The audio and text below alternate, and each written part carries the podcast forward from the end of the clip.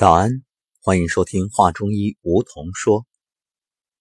昨天我们说了十二正经的胃经，如果将胃经形容为气血充盈的勇士，那么脾经则是治疗慢性病的关键。脾胃为后天之本，所以这脾胃和，身体安。那今天我们就来聊聊。足太阴脾经，脾经的主要循行呢是在胸腹部以及下肢的内侧，也就是由足走向头。那从大脚趾末端开始，沿着大脚趾内侧脚背与脚掌的分界线，经踝骨向上。沿内踝前边一直上到小腿的内侧，然后呢，再沿着小腿内侧的骨头与肝经相交，在肝经之前循行，上到膝关节骨内侧前边，进入腹部，再通过腹部与胸部的间隔，夹着食管旁，连舌根散布于舌下。七分支呢是从胃部分出，向上呢过了膈肌，流注于心中。精气是接手少阴心经。我们经常说一个成语叫“沁人心脾”。啊，深吸一口气，这无论是花香还是雨后清新的空气，哎呀，好爽啊！这就说明，哎，这脾经和心经它的这个气相接。那么从这条路线，各位应该能听出来了，与脾经关系密切的脏腑有脾、胃和心。中医认为啊，脾除了有运化的作用之外，还有统血的作用，就是统摄、约束血液行于脉内而不外溢。所以你会发现。为什么我们有时候会出血？还有吐血啊，小便里边带血，嗯，大便里面带血，这其实归根结底就是你的脾气虚弱，这种约束统摄血液的功能下降了。所以在中医上治疗脾虚引发的出血症，就是补脾气，像中成药归脾丸，就是治疗这一类出血症的有效药物。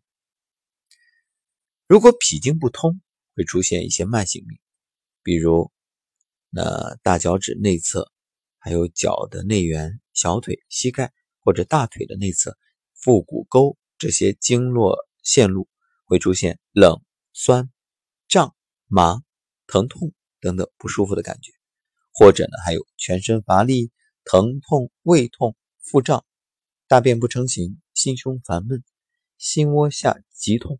还有舌根发强、饭后就吐、流口水等等等等。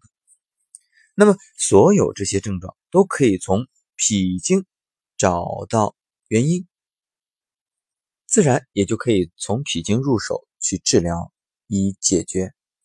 最好呢，就是脾经当令的时候，按摩脾经的重点穴位，像太白穴、三阴交、阴陵泉、血海等等。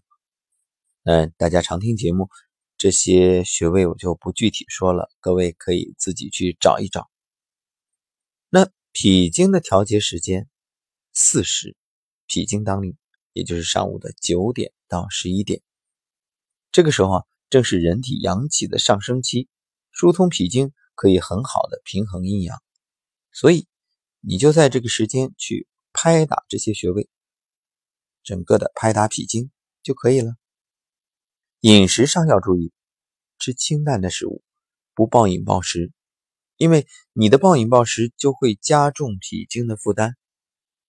所以，想要解决一些慢性病的问题，除了拍打治疗，还要从源头上入手，就是让脾经啊休息。所以我们为什么提倡辟谷啊，呃换食啊，就是这个道理。还有。不得不提的就是精神因素，因为中医讲情志养生，什么情志？不偏不倚，以中为度，情绪平和就不会有问题。所以思伤脾，正所谓衣带渐宽终不悔，为伊消得人憔悴。思虑过度会扰乱脾的正常工作，使他方寸大乱。反映在身体上的就是食欲不振、无精打采、胸闷气短。所以要想养护脾经，那就做到心态平和，少思少虑。什么是思虑？很多人一说思，就马上想起相思病啊。其实这个思啊，不只是对人对物的这种相思或者惦记牵挂，那生活工作方方面面都是。所以各位，你可以想象成什么呢？就是当你一旦是心里对什么事儿、对什么人有惦念了，它就像是和对方连接了一个管道。这连接管道呢，好处是你可以源源不断的吸收对方的能量，那缺点就是你的能量也会耗散，也会往外散发出去。所以我们要学会把这种思念变成一种动力，来激励和生发自己的阳气，而避免变成一种阻力或者一种弊端，就是不断的耗费耗散。你的能量，这是需要每个人去好好考虑的问题。站桩就很好，打坐也很好。打坐呢，让自己放空；站桩也是，那把思虑都放下。当然，刚开始你有杂念，这也很正常。呃，你能坚持个三五分钟就可以了，不要贪图。呃，说我一下站个一小时，这也是生出一种贪念。一切呢，循序渐进。像我现在每天做平板撑，我严格控制，不管今天的体力状态有多好，都是只加十秒。比如今天我该做到应该是八分三十秒了，那我多一秒也不做，嗯，这样让身体逐步的去适应，然后但是坚持每天都做。好，这就是今天给大家聊的脾。最后呢，再补充一句啊，脾是开窍于口，其华在唇，所以生活当中想要去观察这个脾经到底它的通畅程度如何，啊，健康状态怎样，你就看唇就好了。脾的功能好，消化吸收好，血液质量好，嘴唇就是红润的。这也是为什么生活当中大家，呃，女孩子特别喜欢涂口红，因为看上去健康呀。然后，如果口唇是白色，标志着血气不足；那颜色如果重，就是唇变成暗色、紫色，这标志着寒入了脾经。你的脾经要好好的排寒啊，多晒太阳，拍打，然后养护好阳气。归根结底，少吃少消耗。昨天我们在养生有道节目里也给大家说到了，多吃扁豆是可以养脾的。嗯，还有小米粥啊，这些都很好。好了，那今天的节目就说到这儿，感谢各位的收听。明天啊，我们接着来聊十二正经养生，给大家说说人体内的宰相肺经。也欢迎大家在喜马拉雅 APP 订阅《华中医》和《养生有道》，每天可以第一时间收到节目的更新提醒。